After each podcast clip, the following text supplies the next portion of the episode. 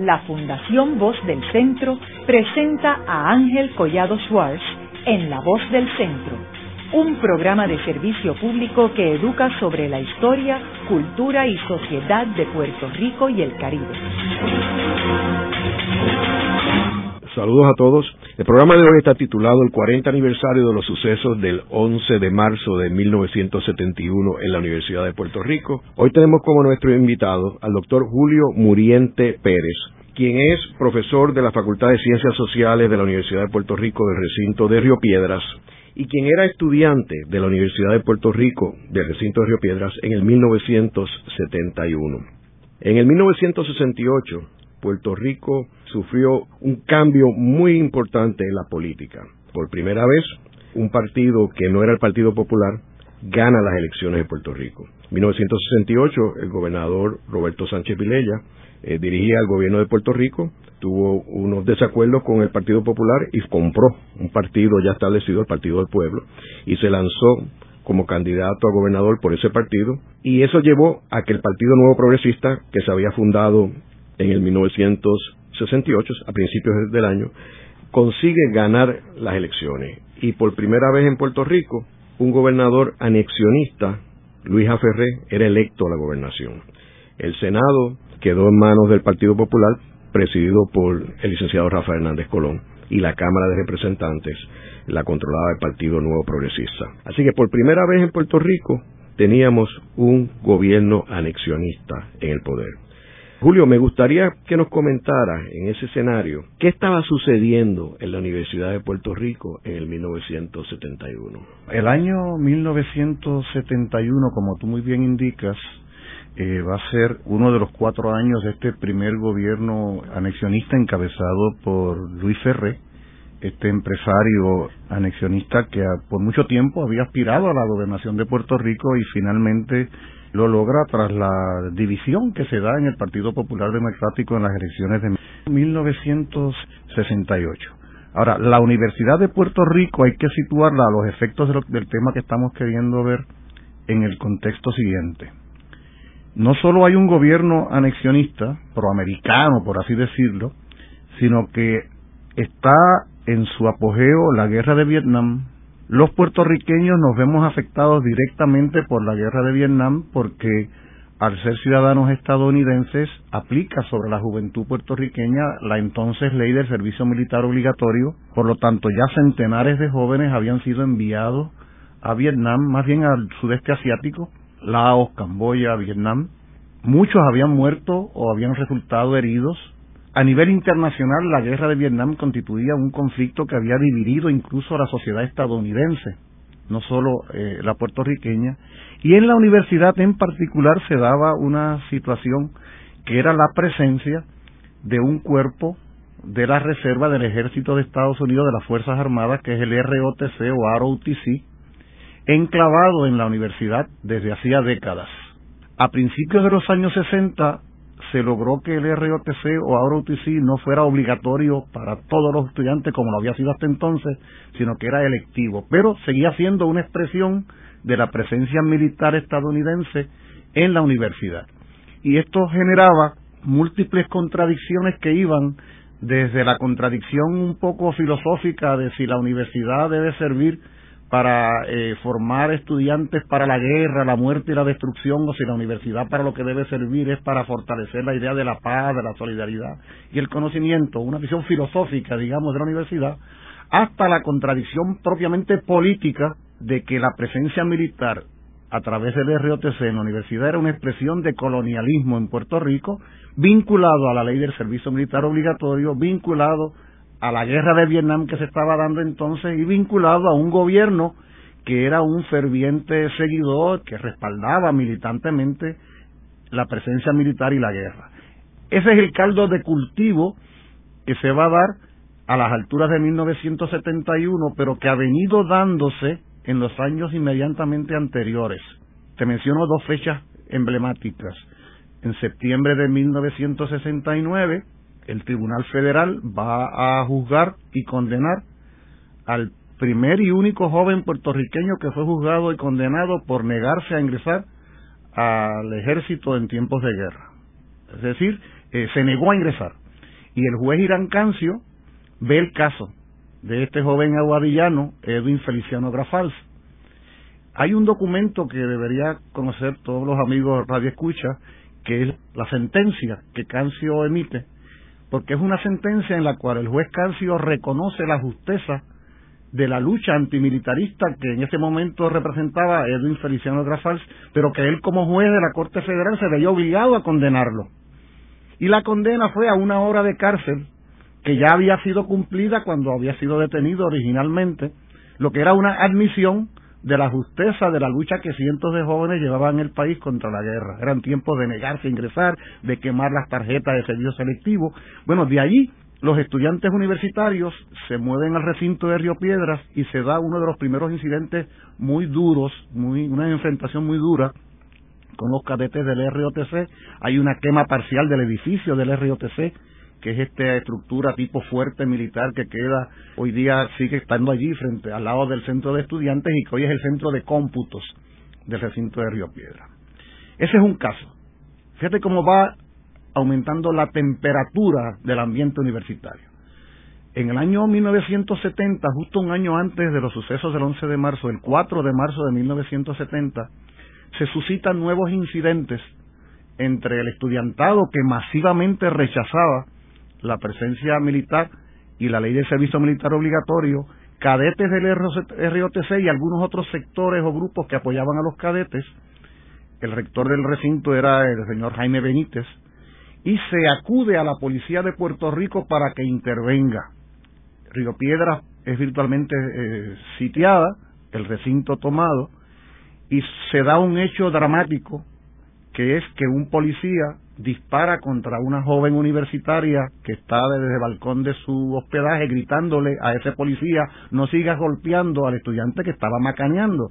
Esa joven universitaria es asesinada por este policía, Antonia Martínez Lagares, una joven arecibeña que era candidata a graduación precisamente pocos meses después, estudiante brillante de pedagogía, y ese asesinato marca ya con sangre un hecho irreversible, ¿no? La muerte de una estudiante y anticipa situaciones todavía más serias.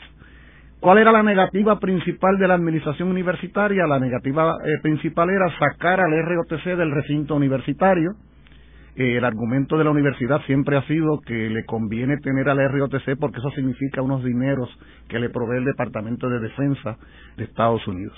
De manera que ese año que sigue al 4 de marzo tras el asesinato de Antonia Martínez es un año de conflicto creciente, es decir, la, la, hornilla de la estufa nunca se apaga, al contrario aumenta la, la flama y va desembocando finalmente en el año siguiente cuando un incidente aparentemente insignificante, como fue la derrota de Mohamed Ali en una pelea de boxeo, crea la situación que desemboca en los sucesos del 11 de marzo, porque Mohamed Ali entonces, el antiguo Cassius Clay, se había convertido en un abanderado de la oposición a la guerra. De hecho, él fue, a él le fueron quitados su título de campeón y fue, se intentó marginarlo, ¿no? Se intentó prácticamente criminalizarlo porque él asumió una posición contra la guerra, se negó a ingresar al ejército y los sectores ROTC y, y, sus rectores afines en la mañana del 11 de marzo estaban en el centro de estudiantes celebrando, bandera americana en mano,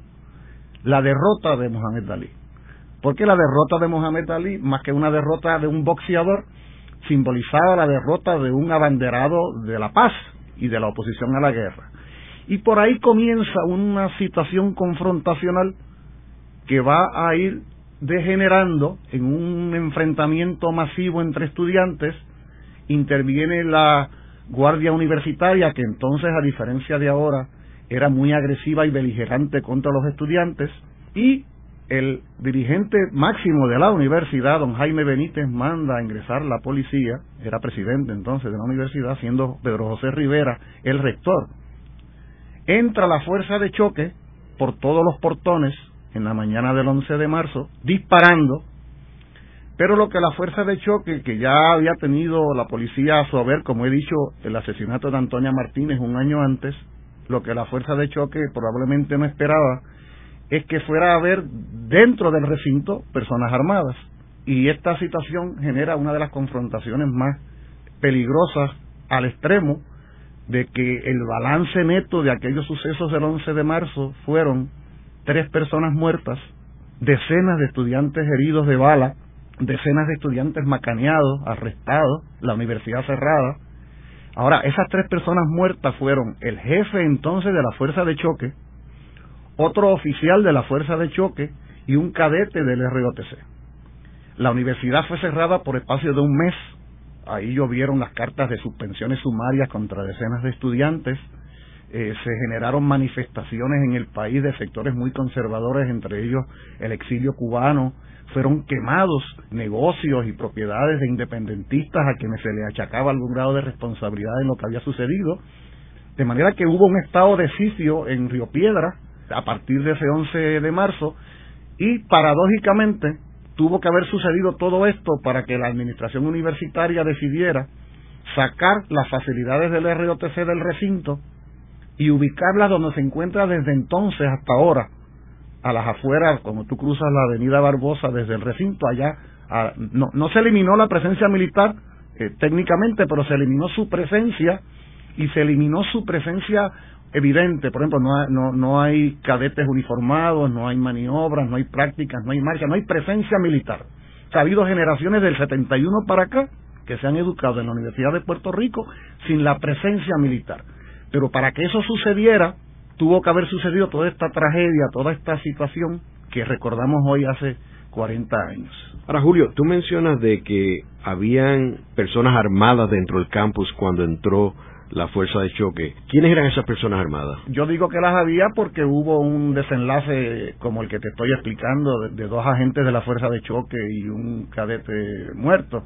O sea, no me consta que yo te pueda decir yo los vi o estaban aquí allá o eran fulanos y menganos. O sea, que pudo haber sido estudiantes como pudo haber sido cadetes del ROTC como pudo haber sido militares. Exactamente. O sea, ¿quiénes estaban armados? ¿Quiénes dispararon a los estudiantes y quiénes dispararon a la policía? Eso es una incógnita que no ha podido ser descubierta. Bueno, yo sí te puedo decir porque además hay fotografías y hay libros publicados que muestran esas fotos y los testimonios de que la fuerza de choque entra disparando. Eso sí es cierto, ¿no? Y ahí hay evidencia gráfica de que entran disparando y que continúan luego disparando contra los estudiantes. ¿Quién estaba armado que enfrentara o que disparara contra cadetes o contra policías o contra estudiantes más allá de la policía? Pues uno no puede precisarlo porque ciertamente nunca se ha logrado dilucidar esa, esa situación y ha quedado un poco ahí en el misterio. Hubo luego dos estudiantes que fueron acusados de haber eh, asesinado a estos policías, el caso de Humberto Pagán y el caso de Miguel Udo Ricci, y en ambos casos estos jóvenes salieron inocentes porque eran evidentes fabricaciones de casos en ambos casos y no hubo no hubo acusación. De manera que eso quedó ahí. Eh, si tú quieres pues impune esas muertes eh, de ese 11 de marzo, igual que los heridos y las agresiones, que la policía pues lógicamente se lava las manos y asume que era su deber o como tú quieras ponerlo, pero ciertamente la violencia que se desencadenó entonces arrastró la vida de tres personas, arrastró con, con, la salud física de decenas de otros más. Yo creo que es importante señalar que los eventos que estaban sucediendo en la Universidad de Puerto Rico eran cónsonos con eventos que estaban sucediendo en otras universidades de los Estados Unidos y del mundo. Eh, la Sorbonne, por ejemplo, habían ciertas protestas, pero particularmente en las universidades de Estados Unidos.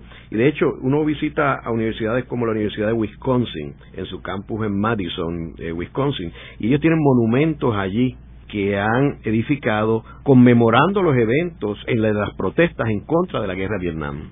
Eh, y me parece eso interesante, o sea que Puerto Rico no estaba aislado. Ahora, nosotros teníamos el, el otro aspecto, que era el aspecto político también, que no en términos del estatus de Puerto Rico, porque Puerto Rico, o sea, estábamos, estaban llevando al ejército personas que eran ciudadanos americanos, pero que el presidente que había declarado la guerra y el Congreso que había declarado la guerra eh, son ajenos, eran ajenos a Puerto Rico. Nadie los eligió aquí. Mira, eh, si, si, si analizamos el 11 de marzo en un contexto más amplio, es interesante que Puerto Rico fue uno de los escenarios donde se manifestó con fuerza una generación, de la misma manera que hoy hablamos de la generación de los jóvenes que está levantándose en Egipto, en Túnez, y en Libia, en otros países, en esa década del 60 al 70 surge lo que luego para la historia se va a conocer como la generación del 60, que en distintos países se va a manifestar de manera diversa.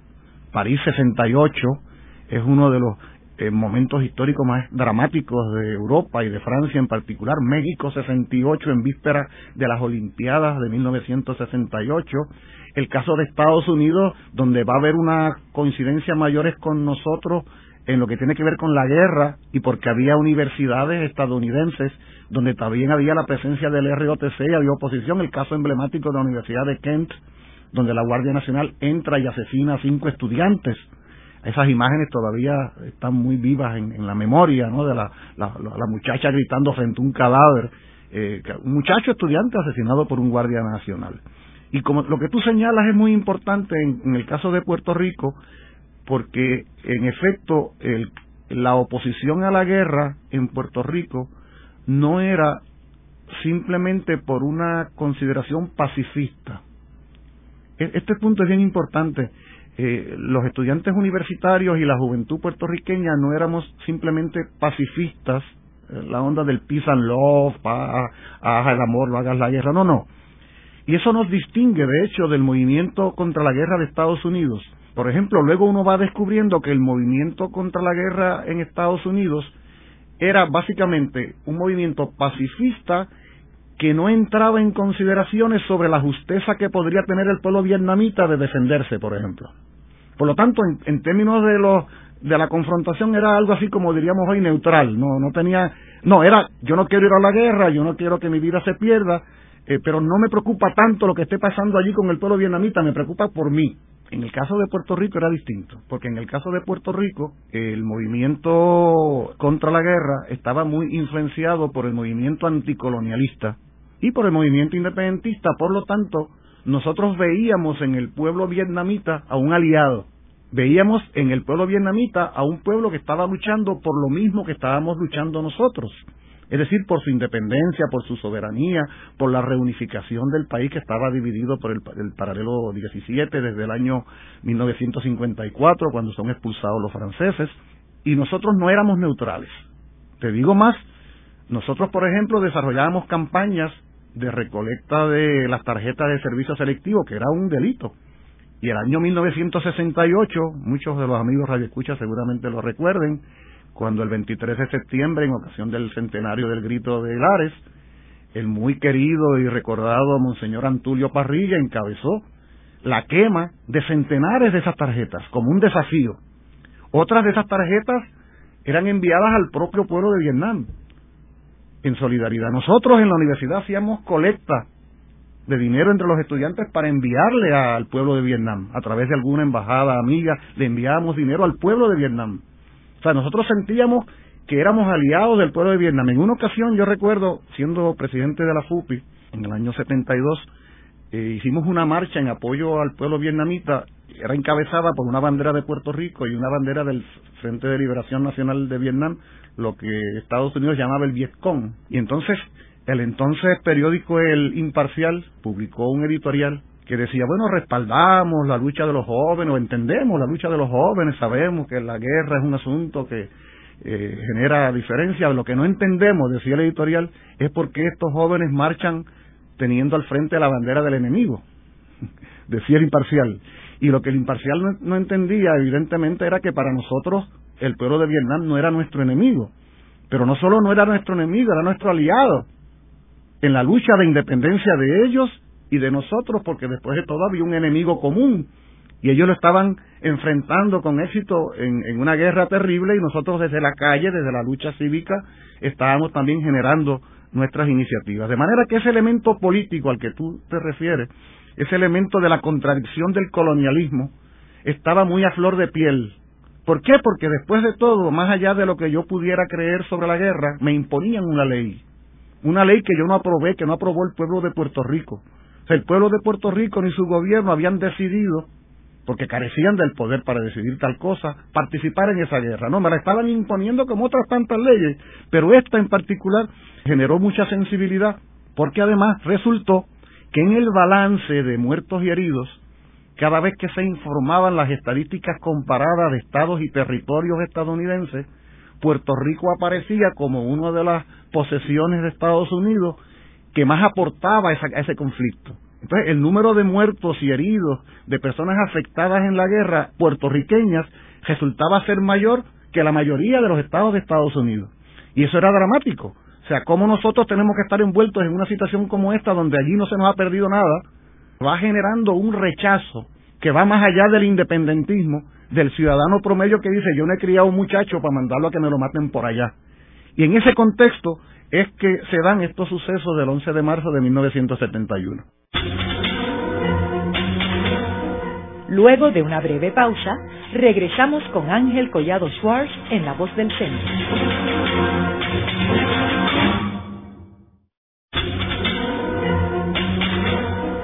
Regresamos con Ángel Collado Schwartz en La Voz del Centro.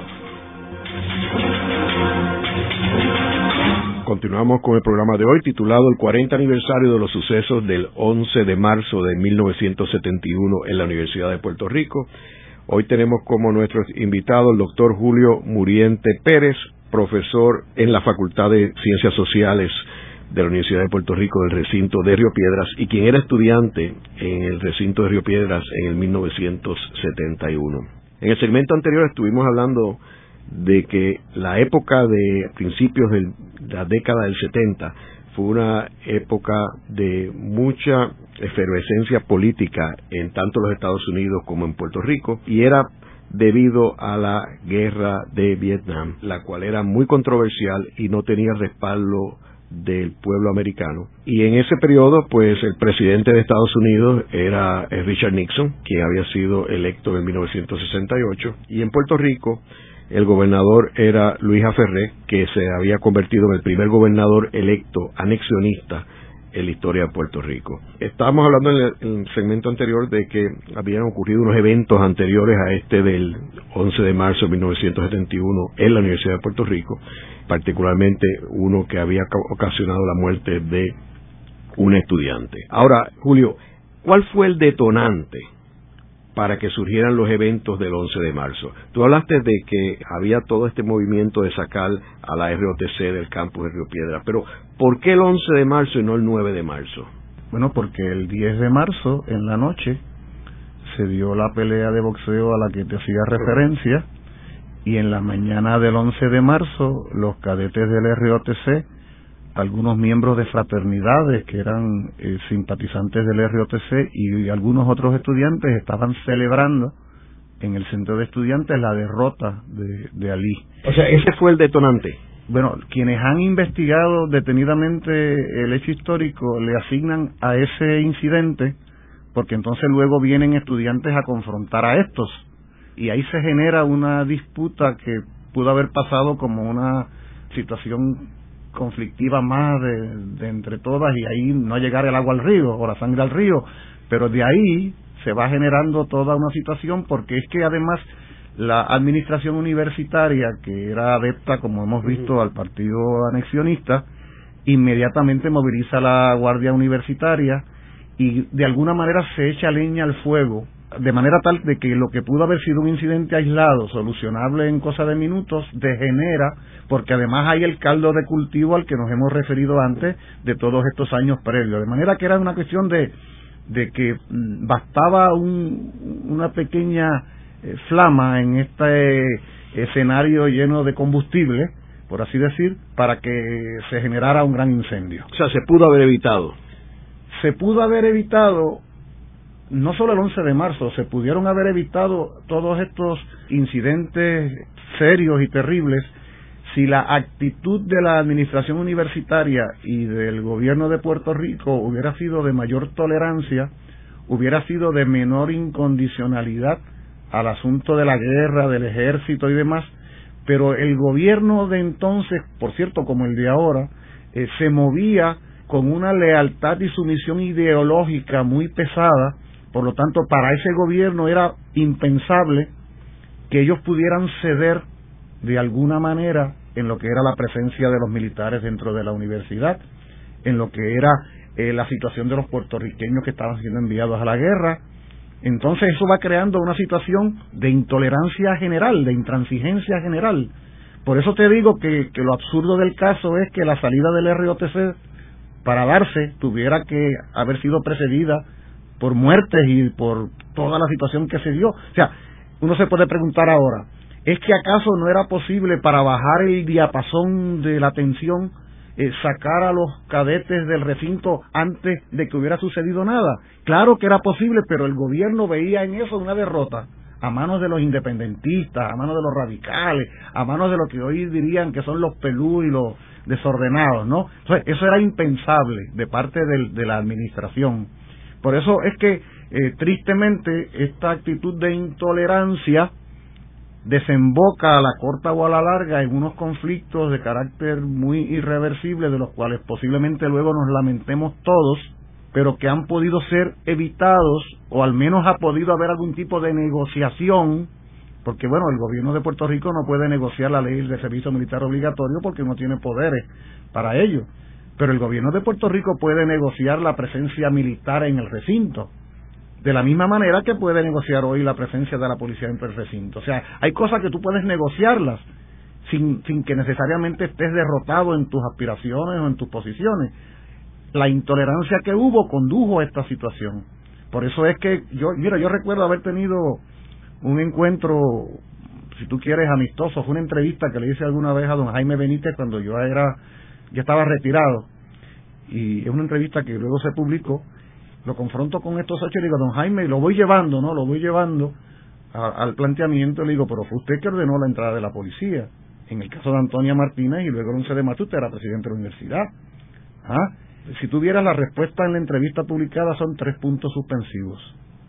Es decir, no, no hubo palabra porque era de alguna manera una admisión de que aquellas decisiones suyas tuvieron que ver, que quizá, quién sabe, esa pregunta no se la hice, eh, ¿qué hubiera hecho usted ahora, tantos años después? ¿Hubiera hecho algo distinto que hubiera logrado eh, apaciguar las aguas y hubiera llegado a un entendimiento?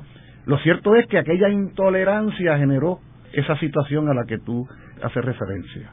Julio, y en términos de el día 11 de marzo, tú estabas en la universidad, en recinto. Sí, el día 11 de marzo en la mañana yo estaba buscando mi cheque de beca, eran unos 60 dólares mensuales.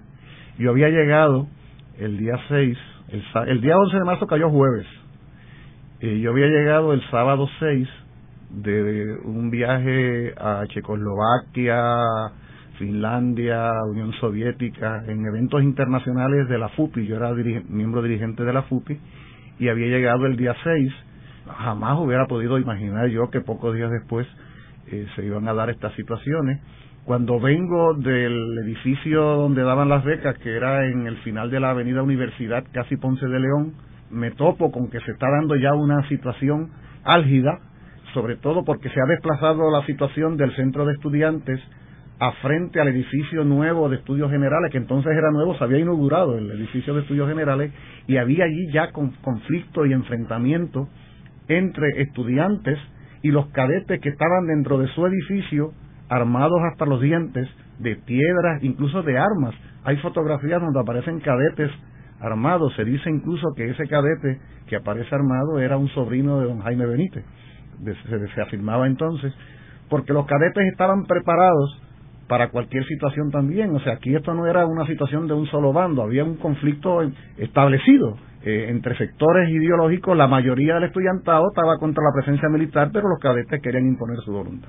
De forma que yo llego allí y me topo con aquella situación y estoy junto con cientos de estudiantes que vemos cómo la policía entra, nosotros saliendo corriendo a protegernos, veo estudiantes heridos, Luego en algún momento me tocó ver, en una experiencia dramática para mí, a mis 19 años, ver eh, a la gente de la policía eh, allí frente al centro de estudiantes muertos, era Divino Mercado, el, jefe de la fuerza de choque, y posteriormente a duras penas pudimos salir del recinto porque estaba ocupada totalmente y era un, tiro, un tiroteo generalizado lo que había, una situación totalmente nueva para la vida de muchos de nosotros en nuestra temprana juventud. Y salimos del recinto a refugiarnos donde pudiéramos, porque lo que venía encima era represión policíaca, como de hecho ocurrió, y, situaciones totalmente inesperadas. Como te decía al principio, la universidad la cierran, está un mes cerrada. Ese día siguiente recibo yo la carta de suspensión sumaria. Eh, ese día dejé de ser estudiante del recinto de Río Piedra, Universidad de Puerto Rico. Eso fue lo que me condujo después a tener que irme a estudiar a México, donde completé mi bachillerato y mi maestría en geografía ¿Y cómo consiguieron tu nombre? Bueno, lo que pasa es que yo, esa pregunta, eh, tú me haces esa pregunta y la primera respuesta mental fueron las carpetas, porque es que cuando yo voy mirando mis carpetas, las que luego años después le devuelven a los que habían sido fichadas por la División de, Inteligencia de la Policía, descubro en la carpeta una cantidad de fotografías que correspondían a mis fotos de la tarjeta de estudiante. O sea, en mi carpeta hay fotos de que, eran de mi tarjeta de estudiante de la UPR y están los triplicados de matrículas, a toda una serie de documentos que se suponía que eran del exclusivo control y uso de la universidad, aparecían en mi carpeta. Por lo tanto, uno pues está fichado, uno está fichado desde antes y a uno lo identifican como dirigente de la organización y entonces ellos pues buscan fotos, contrastan nombres, hacen un listado y emiten la decisión de la suspensión sumaria, como se hizo no solo en mi caso, sino en muchos otros casos, donde, por cierto, en la universidad se aplica algo absurdo hasta el día de hoy, que es el asunto de la suspensión sumaria, es decir, tú eres culpable hasta que se te demuestre lo contrario, a diferencia del Estado de Derecho vigente, donde se supone que tú eres inocente hasta que se te demuestre lo contrario. Allí te suspenden sumariamente. Si luego sales inocente, perdiste el semestre, porque el tiempo que pasa en el proceso hace que pierdas el semestre. Y en mi caso, pues me suspendieron sumariamente el día 11 de marzo. ¿Y qué sucedió después de que la universidad abriera al mes? Al mes llegamos de nuevo al recinto y nos topamos con que la universidad había sido físicamente fragmentada, dividida por eh, verjas interminables en todos lados.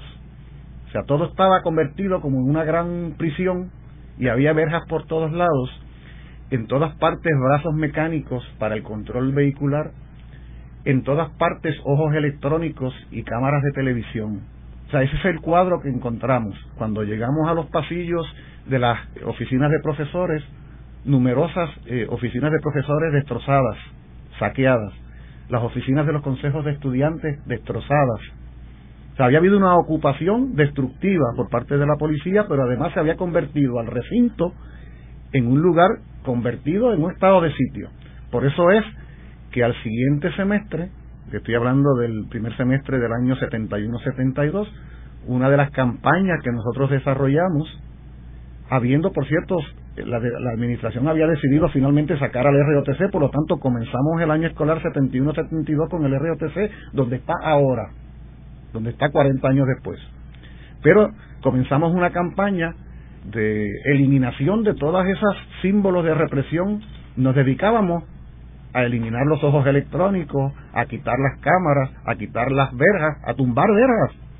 Nos, nos dedicábamos a tener que tumbar verjas porque veíamos cómo se nos estaba encerrando dentro del recinto eh, universitario. Toda esa visión policíaca, toda esa visión eh, punitiva, ¿no? de castigo al estudiantado. Por eso es tan importante la pregunta que tú hacías hace un rato sobre si era posible haber resuelto esto de otra manera, porque esa pregunta tiene pertinencia hoy es la pregunta que uno todos los días se hace cuando ve cómo eh, se van dando situaciones de conflicto que nadie pareciera tener la capacidad de controlar.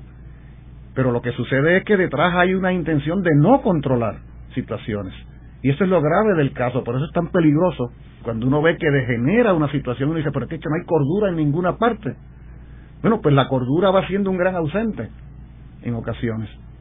Y es lo que pasó en el recinto de Río Piedra. Es absurdo que se haya tenido que llegar a la mínima cordura de sacar al RO13 del, recinto solo después de tres muertes bueno, tres más Antonia, más, más otras tantas, Adrián Rodríguez, el taxista que fue asesinado en el 67, los estudiantes heridos, o sea, todo el clima de desasosiego. ¿Por qué es necesario haber llegado a todo este cuadro de situación?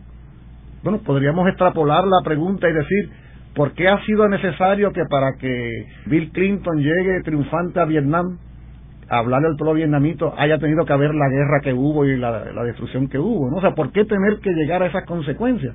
Y sería entonces como moraleja, como, como lección de, de la experiencia, la necesidad urgente de que nosotros eh, que en nosotros reine un grado de ecuanimidad y de, de, responsabilidad cívica para enfrentar desde la diferencia, desde la diversidad e incluso desde la contradicción que pueda haber entre nosotros, un espacio de sosiego para poder resolver situaciones. Julio, ¿y hubo cambios en la actitud y el comportamiento de los estudiantes a raíz de esta experiencia del 11 de marzo y el cierre de la universidad por un mes?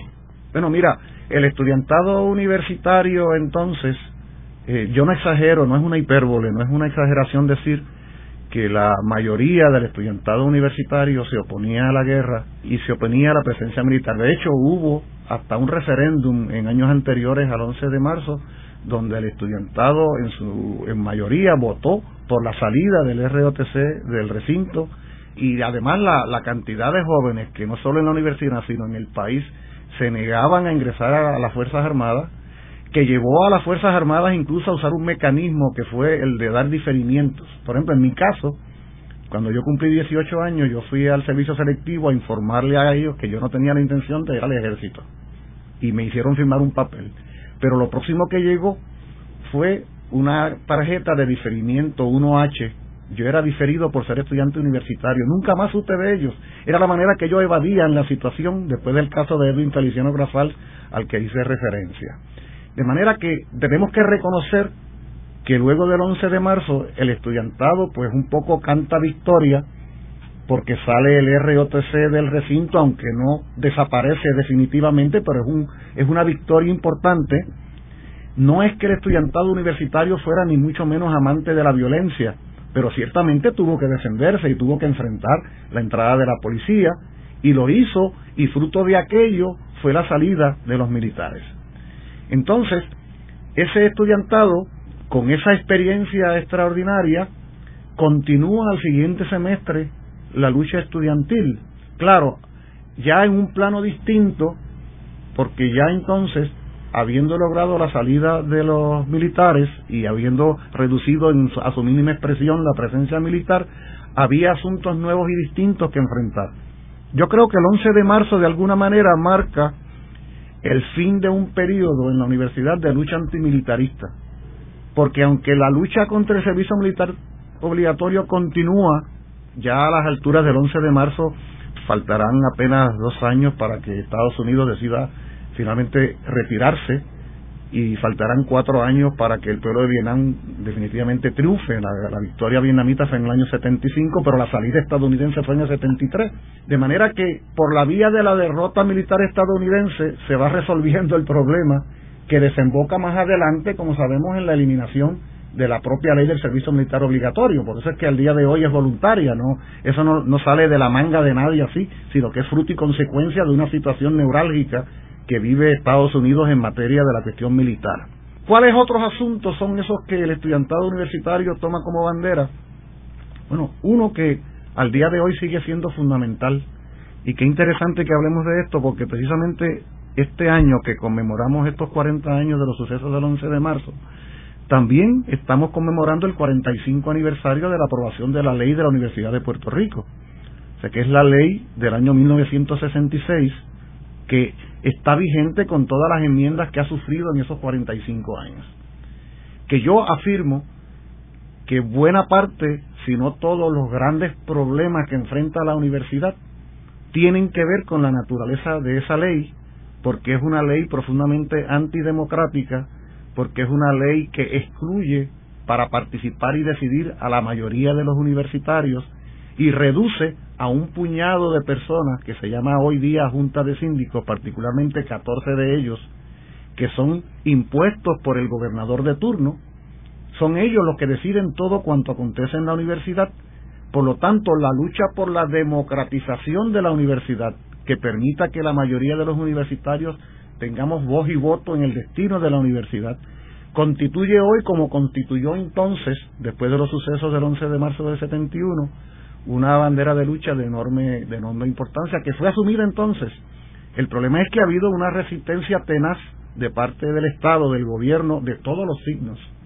Escuchaba el otro día a Sila Calderón cuando desgranó sus diez propuestas, una que tenía que ver precisamente con la ley de la universidad y hablaba de esa ley de la universidad distinta y superior, pero Sila se olvida que bajo su administración, controlando Senado y Cámara, siendo la profesora Margarita Ostolaza la presidenta de la Comisión de Educación, Ciencia y Cultura, se echó a andar un proceso para enmienda de la ley, creación de una nueva ley, Nosotros participamos en ese proceso, yo era vicepresidente de la APU en ese momento, estuvimos en vistas públicas, la APU presentó una propuesta de ley universitaria y todo eso el liderato del Partido Popular Democrático lo lanzó al cesto de la basura. Por eso es que es un poco cómodo venir ahora a la distancia a hacer planteamientos como ese para rechazar la política del actual gobierno, obviando el hecho de que en su momento ella y su gobierno tuvieron la oportunidad precisamente de aprobar una ley democrática para la universidad, una ley participativa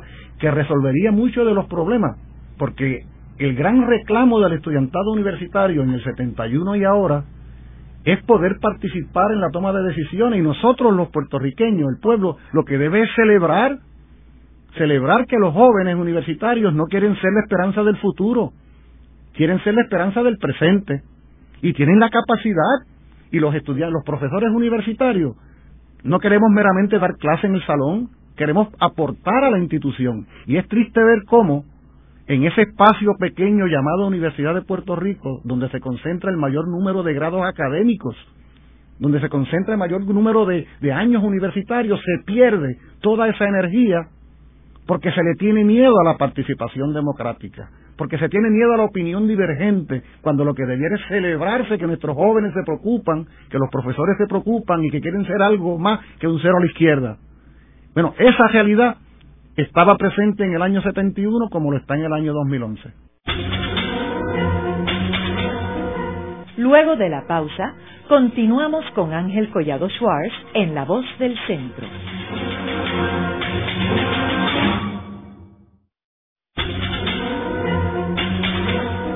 Regresamos con Ángel Collado Schwartz en La Voz del Centro.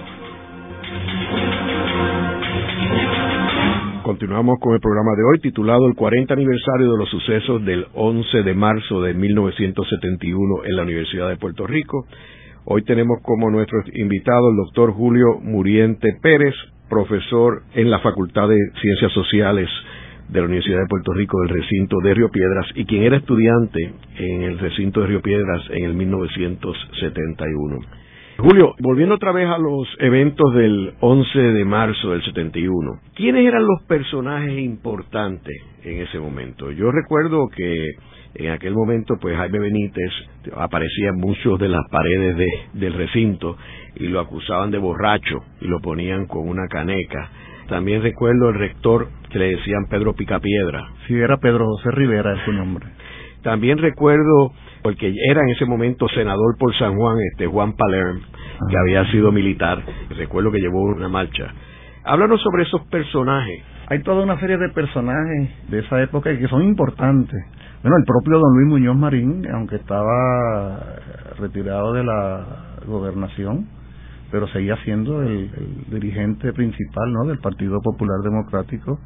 Roberto Sánchez Vilella había dejado de ser gobernador, bueno, fue derrotado ¿no? en, en las elecciones del 68, pero seguía presente en la vida política del país. Luis Ferré era el gobernador de Puerto Rico. En el año 71, la figura de Rubén Berrío ya formaba parte ¿no? del, del liderato político independentista. Rafael Hernández Colón. Rafael Hernández Colón, era una figura precoz dentro del Partido Popular Democrático. el Senado. Exacto. Ángel Viera Martínez. Ángel Viera Martínez, Juan eran dirigentes importantes ¿no? de, la, de la vida política del país. En el plano universitario, pues la figura de Jaime Benítez seguía, seguía siendo figura de primer orden. Y como tú indicas, el rector del recinto de Río Piedras era el señor Pedro José Rivera, a quien llamaban Pedro Picapiedra. Este personaje al que tú haces referencia, Juan Palermo, por cierto, cuyo hijo después terminó siendo miembro del Partido Socialista Puertorriqueño, que se llama igual que su padre, Palermo era una figura de extrema derecha dentro del Partido Nuevo Progresista y era un eh, había sido oficial del ejército, entonces por eso le decían el general Palermo y entonces él se convierte en una especie de portavoz de las posiciones más recalcitrantes contra el estudiantado universitario al extremo de que logró organizar una marcha que fue dirigida hacia la universidad en tiempos en que don Abraham Díaz González, estamos hablando entonces de una etapa anterior al 71, era el rector, con la intención de este señor Palén de entrar al recinto, a enfrentar a los estudiantes. Los estudiantes eh, apedradas virtualmente impidieron que los anexionistas encabezados por Palerm entraran al recinto, pero esa marcha, año 69, eh, 7 de noviembre, si no me equivoco, la recuerdo bien porque yo entonces estaba todavía en el Colegio Regional de Arecibo, aunque ya era miembro de la FUPI y del Movimiento Pro Independencia, y esa marcha el general Palerm la continuó Ponce de León arriba hasta llegar frente a la iglesia y justo frente a la iglesia quedaban las oficinas centrales del movimiento pro independencia y allí se dio una situación altamente volátil, altamente peligrosa porque estos sectores de extrema derecha acosaron, bombardearon con bombas molotov, eh, atacaron con disparos las oficinas del movimiento pro independencia donde eh, se encontraba entonces el liderato encabezado por el, compañero Juan Maribra.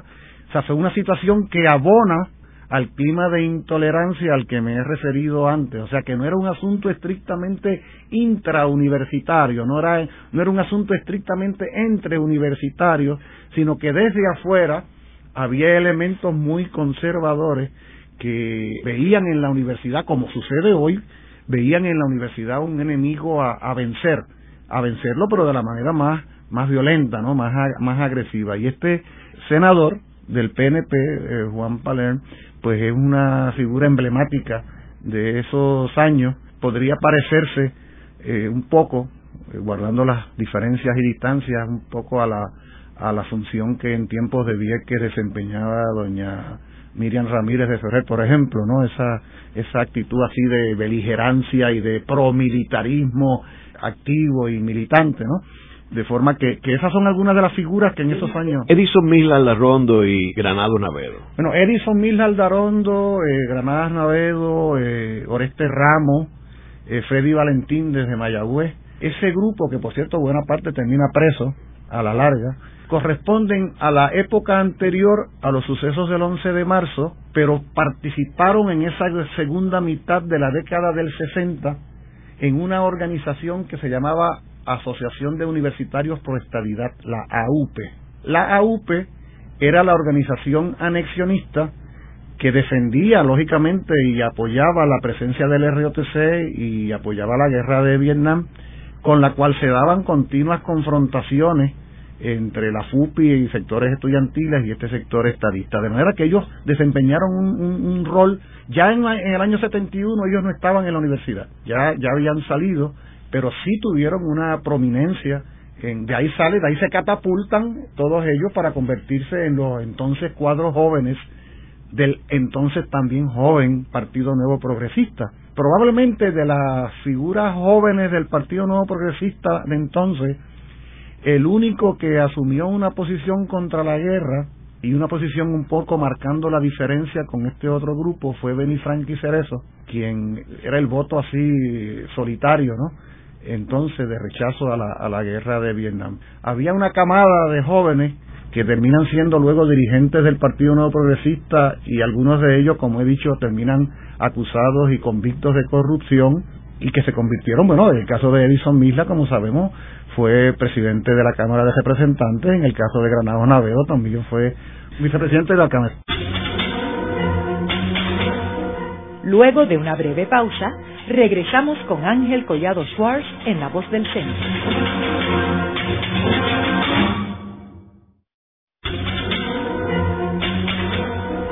Continuamos con la parte final de La Voz del Centro con Ángel Collado Schwartz. Pueden enviarnos sus comentarios a través de nuestro portal www.vozdelcentro.org. Continuamos con el programa de hoy titulado El 40 aniversario de los sucesos del 11 de marzo de 1971 en la Universidad de Puerto Rico. Hoy tenemos como nuestro invitado el doctor Julio Muriente Pérez, profesor en la Facultad de Ciencias Sociales de la Universidad de Puerto Rico del recinto de Río Piedras y quien era estudiante en el recinto de Río Piedras en el 1971 segmentos anteriores hemos estado hablando sobre el 11 de marzo de 1971 y los eventos que acontecieron en la Universidad de Puerto Rico en el recinto de Río Piedra. Estamos 40 años después. ¿Cuáles tú dirías que son los paralelos entre la situación de hace 40 años con la actual? Mira, cuando uno se preocupa por recordar sucesos acaecidos hace 40 años, uno entre otras cosas lo hace pensando, aspirando a que 40 años después algo hayamos podido aprender, alguna lección hayamos podido tener. Yo mencionaba en, minutos anteriores el elemento de la tolerancia, ¿no? De la, de la disposición a reconocer la diferencia, la diversidad. ¿Qué pasa? 40 años después, en el momento en que tú y yo estamos hablando, se ha dado una situación en la Universidad de Puerto Rico que revela que aquella intolerancia con altísimo componente ideológico sigue tan campante. Sobre todo esa manera desde el gobierno, desde el Estado, de querer imponer su voluntad a la trágala, desconociendo que hay todo un sector amplísimo de ciudadanos, más jóvenes o menos jóvenes, que quisieran poder aportar, poder servir al país que tienen diferencias, pero que están dispuestos a desde la diferencia colaborar con el país para hacer de este un mejor país. Entonces lo que vemos es la misma respuesta que vimos en el año 1971 para tratar de resolver alegadamente conflictos, que lo que hace es echarle un balde inmenso de gasolina al fuego, creando situaciones todavía peores. De manera que pareciera que es circular la historia en algún sentido, ¿no? Yo sé que no es así tan así, pero uno pareciera que ha estado de vuelta. Yo ahora que soy profesor universitario de la misma universidad de la que fui expulsado y que soy catedrático allí, que me junto con 150 alumnos y con miles de estudiantes, digo, ¿cómo es posible que la administración universitaria, que el gobierno de Puerto Rico del 2011 actúen tan parecido a como lo hizo el gobierno y la administración de 1971 ante situaciones conflictivas, cuando la ecuanimidad y la razonabilidad lo que te indica es que actúes de manera distinta. O sea, ¿por qué no abrir espacios de respeto a esa diversidad para que tomemos decisiones juntas en beneficio común? ¿A dónde quedó fue a parar el llamado bien común, si es que alguna vez ha existido en este país?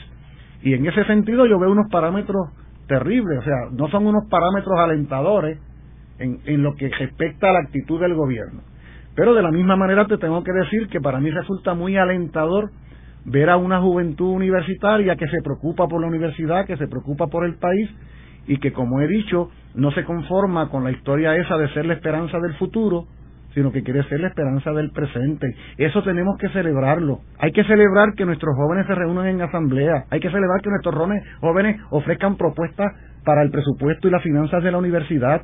Hay que celebrar que nuestros jóvenes en tiempos de narcotráfico, de drogadicción y de violencia generalizada y de deterioro de la calidad de vida, nuestros jóvenes universitarios están queriendo una mejor universidad. Ah, que tenemos críticas a determinados comportamientos, se vale la crítica también, se vale el señalamiento severo cuando el comportamiento, la actitud es equivocada, pero esos jóvenes están preparados también para hacer autocrítica y para hacer reflexión como nuestros hijos que son y nuestras hijas. Yo estoy hablando como padre de universitario, ahora, ahora no como dirigente estudiantil de hace 40 años. Yo veo esa realidad allí y siento que tristemente los niveles de intolerancia que había hace 40 años siguen entronizados en los centros de poder y que no hay el ánimo ni la disposición a abrir espacio comunes en un país como el nuestro que necesita urgentemente, no solo en la universidad, en el país entero necesita una mesa redonda como esa alrededor de la cual estamos tú y yo en este momento para poner cada cual lo que tenga que decir y hacer sobre ella, a ver si podemos finalmente salir, salir del atolladero y hacer de este un mejor país. Creo que ahí está el gran problema. El gran problema está en que la intolerancia 40 años después prevalece y ha cogido nuevos vuelos y se cree de veras que tiene licencia para imponerse así tan así. Ahora, también yo diría que en esta ocasión pues se ha complicado más el escenario, porque si bien no hay una guerra de Vietnam, hay una crisis en el país económica que sustituye más bien lo que era la guerra de Vietnam y que tenemos un gobierno reaccionario que controla las tres ramas del gobierno hay una falta de diálogo con la comunidad universitaria. No solo hay una falta de diálogo, hay una absoluta indisposición al diálogo. Porque tú y yo podríamos no comunicarnos, pero estar dispuestos a hacerlo y nos ponemos de acuerdo y mañana nos reunimos donde queramos. Es que aquí hay una intención explícita de desconocer que los universitarios tengamos algo que hacer. lo que está sucediendo en la Universidad de Puerto Rico hoy es, de alguna manera, un reflejo histórico de lo que sucedía hace 40 años, con situaciones, como tú muy bien indicas, distintas en cuanto al contexto de la guerra, Pero hay otra guerra que estamos librando, que es la guerra del deterioro social, que es la guerra, como tú muy bien indicas, de la crisis económica, que es la, guerra de un país que se nos va entre los dedos y que pareciera no haber, no haber eh, luz al otro lado del túnel. Frente a un cuadro de situación como esa, se están dando las mismas respuestas que se dieron entonces. Y te digo algo peor, no faltan quienes están buscando algún muerto en la universidad como sucedió en el año 71. Y eso sería todavía más terrible, que este país tenga que llegar a un cuadro de situación como esa, un país que ha ido deteriorándose al punto de tener casi mil asesinados el año pasado. Este año la cifra ya llega casi a los 200 y todavía no van dos meses del año 2011 y todavía el gobierno, en vez de lanzar puentes para generar un clima de sosiego, de ecuanimidad, de cordura, de diálogo, lo que hace es exactamente lo contrario. De manera que a 40 años después, en ese sentido no vemos ni mucho menos mejoría. Se trata de, igual que en el 71, un gobierno PNP, una administración PNP, una administración universitaria incondicional al gobierno PNP y una actitud, una actitud similar. Claro, de parte de estudiantes y profesores, tiene que haber una actitud entonces de sosiego, de ecuanimidad, de cordura, de construcción de un país distinto. Yo no vengo aquí, Ángel, ni hacer un ejercicio de nostalgia, ni a ragarme las vestiduras, ni a flagelarme. Vengo a recordar la historia y hacerlo junto con los amigos radioescuchas y contigo, pensando en que tenemos la capacidad y la posibilidad de construir un mejor país. Y que estas experiencias que hemos vivido nos sirvan precisamente como eso, como experiencias para pensar que el país puede ser distinto, distinto a lo que lo era el 11 de marzo del 71 y distinto a lo que lo es hoy, 40 años después. El programa de hoy hemos discutido el 40 aniversario de los sucesos del 11 de marzo de 1971, cuyo detonante fue el problema de los cadetes del ROTC en el recinto de Río Piedra a raíz de la guerra de Vietnam y la oposición a la participación de los puertorriqueños en dicha guerra. Hemos también hablado de cómo en esa ocasión, como ahora, había una intolerancia hacia la comunidad eh, universitaria. 40 años después tenemos unos paralelos extraordinarios entre la situación de 1971 con la del 2011, con otros escenarios, pero que nos lleva a la misma a la misma problemática que la Universidad de Puerto Rico debe considerarse como el principal recurso de este país en el presente y en el futuro y que hay que despolitizar la Universidad de Puerto Rico y hay que permitir que los universitarios sean los que administren el sistema universitario de Puerto Rico. Gracias, Julio. Muchas gracias. Esta ha sido una producción como servicio público de la Fundación Voz del Centro. Los invitamos a sintonizarnos la próxima semana a la misma hora. Y recuerden que pueden adquirir el libro Voces de la Cultura en su librería favorita o en nuestro portal.